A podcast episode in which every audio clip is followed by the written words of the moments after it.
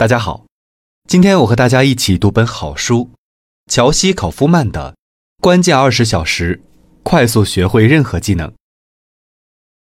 关键二十小时讲的是如何快速学习新技能。本书的主要内容是帮助我们摆脱这样的观念，拓展视野，为时已晚。无论我们想要掌握一门外语，还是想要学习如何驾驶直升机，本书提供了十个简单的方法。帮助我们开始行动，这对我们有什么好处？让我们很快学会一项新技能。在我们的一生中，我们可能有很多爱好，也许我们后悔没有去追求其中的一些，也许我们希望十年前就开始学习小提琴，那时我们有更多的时间，或者我们后悔没有在年轻的时候就掌握一门外语，而那时掌握外语比较容易。但是，如果我们今天就开始朝着目标努力，而不是为错过的机会后悔呢？这就是作者的方法发挥作用的地方。本书将告诉我们如何在二十小时内掌握所需技能的基础知识，从安排练习时间到获得成功所需的所有工具。我们将学习如何为获得任何技能打下坚实的基础。接下来，我们跟随本书概要性的探讨以下三个问题。二十小时能带来多大的不同？为什么我们总是找不到时间练习？有时数量比质量更重要吗？首先，快速习得技能可以使我们可以在二十小时内掌握任何技能的基础知识。有没有什么技能是我们一直想学却一直没时间学的？许多人希望自己能弹钢琴，能在网球场上称霸。能说一口流利的法语，并且保证要学习这些技能，但他们往往在掌握基础之前就放弃了。这是因为他们认为掌握一项新技能为时已晚。其实不是这样，这就是快速习得技能发挥作用的地方。通过利用这个方法，我们可以通过仅仅二十个小时的练习，就变得擅长我们选择的任何技能。当然。如果我们的目标是成为下一个塞雷娜·威廉姆斯，我们则需要成千上万个小时的练习。快速习得技能更多的是掌握基础知识，而不是立马把自己变成一个行家。但即使是在球场上只练习二十个小时，也足以让我们和朋友比赛，甚至参加当地的锦标赛。让我们继续以网球为例，如果我们练习二十个小时，把这二十个小时分成每天六十至九十分钟，我们很快就会发现自己进步很快。一旦完成了最初的二十个小时的练习，继续培养我们选择的技能就会变得很容易。如果我们曾经尝试过学习新东西，我们就会知道，最初的几个小时的练习通常是最难的。在这个阶段，我们很有可能感到困惑，遇到阻碍。这就是我们早早放弃的原因。但坚持至少二十小时是必要的，这样我们就已经达到了一个相当高的技能水平。这将使我们进一步的练习更加得心应手。那么，如何才能让这二十个小时真正有意义呢？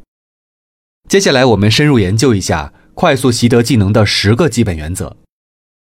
第一个原则是，把所有的精力集中在学习我们最喜欢的技能上。毫无疑问，我们想要学习很多技能，但是习得技能的一个重要部分是选择我们最喜欢的那个。所以在一张清单上列出所有我们想要学习的技能，然后选出目前最感兴趣的那个，这将帮助我们保持练习的动力。作者在面临下一个技能选择时就是这么做的。他在清单上写上了冲浪运动，但他已经很多年没有在海上玩过了。尽管他之前曾在一个童子军营地当过水上运动教练，他从小就对水上运动有着发自内心的热爱，所以他很快就对冲浪运动感到兴奋，因为它能帮助他找回错过的东西。快速习得技能的第二个原则要求我们只专注于一项技能，尝试同时学习几种技能是很吸引人的。比如，我们可能想同时学习冲浪、西班牙语。以及尤克里里，但这样并不好。当我们学习新东西时，我们需要明智的利用时间，因为我们每天可能只有一两个小时的时间，所以不要试图同时学习多种技能。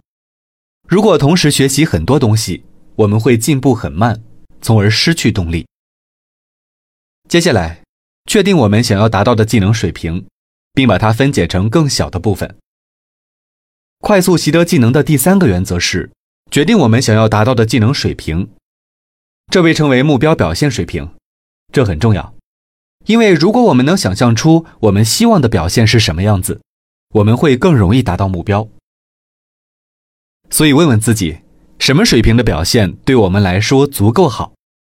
例如，如果你正在学习弹琴，你是想用心弹三首曲子，还是想加入即兴演奏会？当作者开始学习如何弹奏尤克里里时，他的目标是在朋友组织的大会上演奏。当有人要求他做一个关于快速习得技能的演讲时，他想到了一个完美的方法来解释这个概念。那就是展示他在短短十天里在尤克里里上取得了多大的进步。快速习得技能的第四个原则是把想要学习的技能分解成更小的步骤，这样我们就可以一步步完成。不要一口吃个大胖子，也不要一次学会一整个技能，将其划分为更小的技能，有助于我们更容易和更快学习。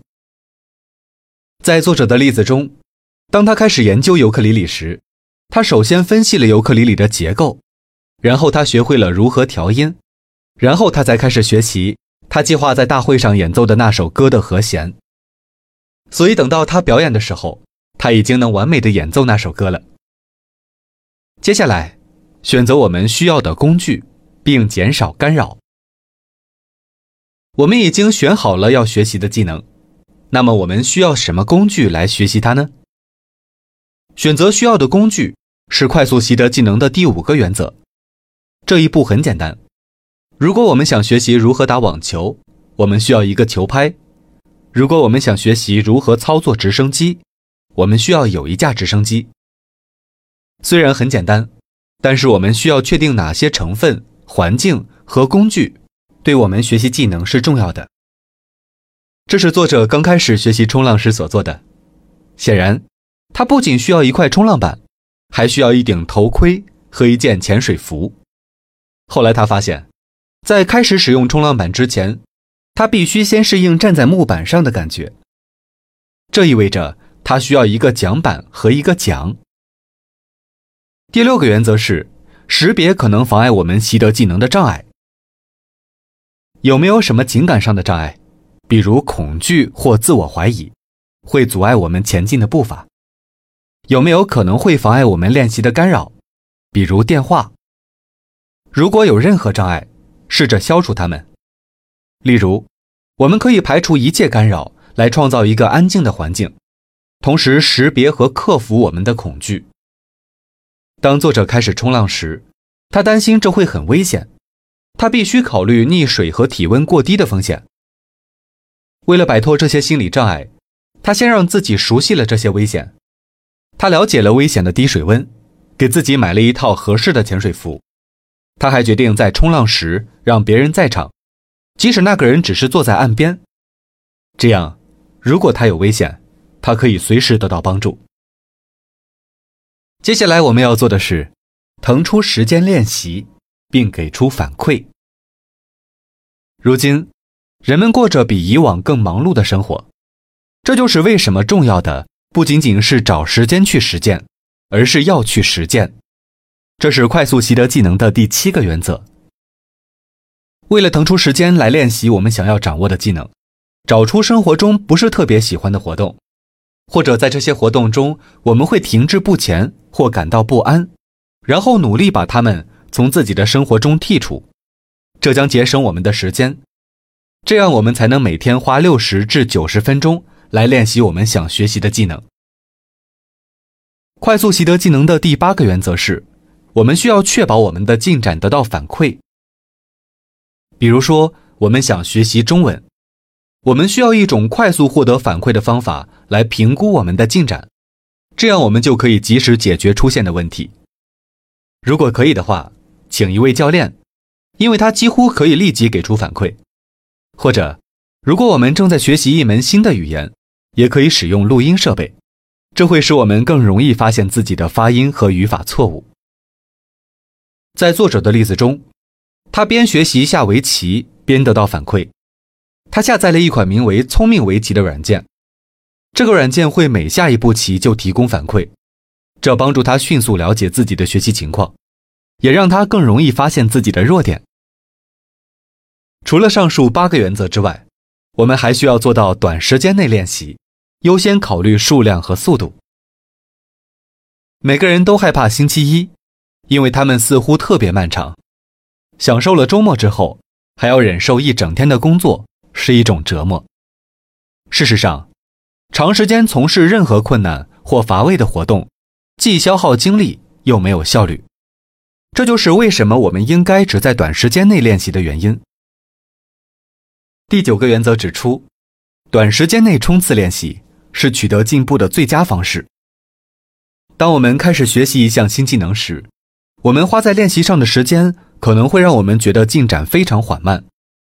事实上，在刚开始练习的时候，人们往往会高估他们花在练习上的时间，因为这个任务通常让人感觉很艰巨。为了解决这个问题，我们可以使用定时器为自己设定二十分钟的时间段，这样我们就会确切的知道练习时间，就会更有动力在那段时间里做到最好。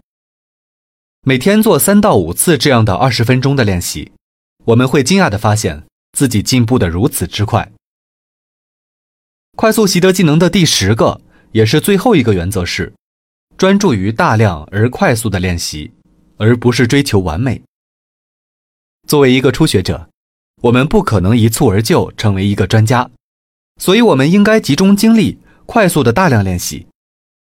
如果我们优先考虑数量和速度，就会发现，我们几乎不会因为不可避免的挫折。而变得烦躁和失去动力。